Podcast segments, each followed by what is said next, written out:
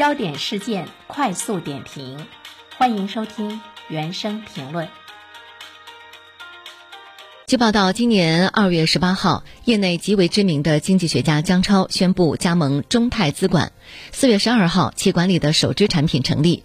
截止到本月二十号，该产品八个月时间浮亏百分之十九点二四。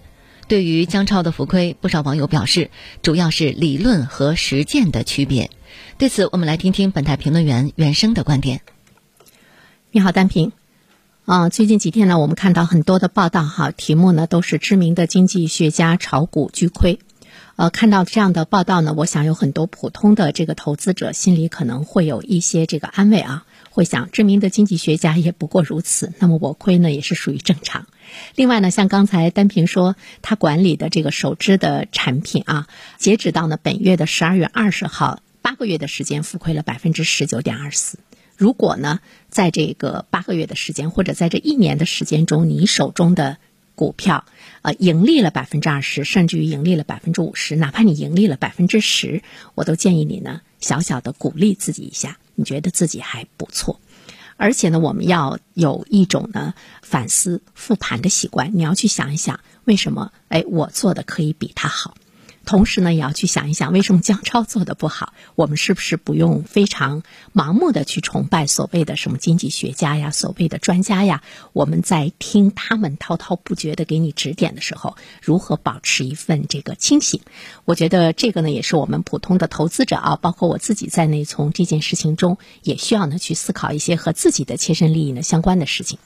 但是呢，这件事情其实我们还是要呢客观的去看，因为。长期啊浸润在股市中的朋友呢都知道啊，如果你的钱还在股市中没有拿出来的话，很难说你炒股是赢了还是亏了。盖棺定论的呃这个概念，我想大家呢也都是心知肚明。姜超最终在资本市场上，他是不是就是一个失败者？我觉得恐怕呢也未必。需要呢，我们去拭目以待。所以呢，我们也不要呢盲目的去看说知名的经济学家，我们都不去相信他了。姜超呢，其实他的背景呢，的确呢是非常的令人惊艳啊。他是清华大学数量经济学博士，从事宏观和债券的研究十五年，职业生涯屡次斩获新财富评选宏观和固定收益研究的第一名。当年呢，他的声音可谓是一言九鼎，每一篇研究报道都会引起市场的高度重视。但是呢，在今年 A 股市场结构性行情如火如荼的状态之中，姜超做的这个股票啊大亏，网上呢一片揶揄讽刺之声。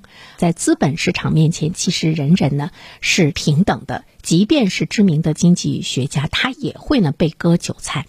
而且呢，其实，在现实的生活中，我们看一下周围，大部分的经济学家，甚至于百分之九十九的，他们都是需要靠工资和演讲费和指导你如何去炒股来养家营生的。那么，这个呢，才是他们的一个生存之道啊。第二方面的话呢，其实我个人来说，我特别想了解一下姜超他做这个投资的一个底层的逻辑是什么。如果他的底层的逻辑没有问题的话，其实我觉得在这个市场上，他最终还会呢成为赢家，或者是超过我们大多数的普通的劳动者。啊，我觉得一个人无论是在做人还是在做事，就是你的底层逻辑呢是非常重要的。底层的逻辑它涵盖着你遵守的一个道德的底线，敬重市场是敬重法律的。不然的话呢，如果你的底层逻辑有问题的话，无论你的楼盖得多高，最终呢是要坍塌。比如说现在我们看到的有娱乐明星啊等等哈，啊之前维护的形象很好，那么最终为什么呢坍塌了？那就是他的底层逻辑是有问题的，他做人的逻辑呢是有问题的。那么从投资的角度上来说的话呢，其实他的底层逻辑呢，我们依然也会涉及到一个道德，呃，也会涉及到呢他对市场的一个判断。啊，今天我看了一下呢，姜超他的底层逻辑是这样的，他的逻辑。呢是货币在未来的十年到二十年会从楼市流向呢这个股市，所以他现在呢炒股的呃这个逻辑呢，他在寻找中国优质的企业，找到那些沙漠之花，找到呢那些成长股，在未来的十年，如果啊我们的经济要保持百分之四到百分之五的这样一个增长目标的话，那么中国的货币的增速每年可能会在百分之八到百分之十，这是一个什么概念呢？货币增速就货币。会增加这么多嘛？那么怎么会增加呢？放水嘛。所以持续下去的话，货币超发是很难改变的。呃，这个呢是姜超的一个底层的逻辑，所以说他认为未来的这个股市呢是大有作为。那么未来超发的这个货币会大概率的流向资本市场，而不会呢再流向楼市了。就是这个底层逻辑，从我们的角度上呢，你可以去判断一下，对不对？在未来来说，大部分的这个货币会流向资本市场，而不再是这个楼市了。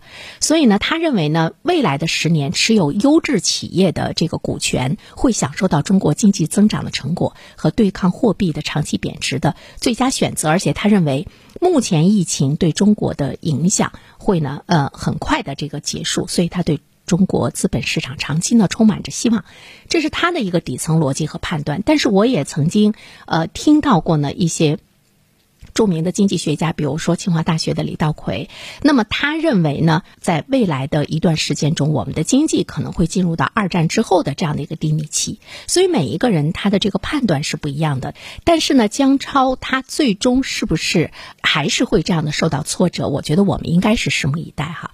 呃，最后呢，我想说的是，其实经济学家他研究的很深的依然是一个宏观。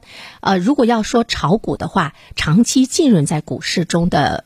人，呃，如果你在其中有感受的话呢，你会感觉到自我的情绪管理呢是呃非常重要的啊，就是你对市场情绪的体察，还有你自我的情绪的管理，包括你想追逐金钱的那种愿望啊，包括你的一种自律，包括你的一种选择，都呢是非常的重要。还有呢，就是其实投资呢是需要多年的实战经验，说得好不如干得好。好了，单平，好，谢谢袁生。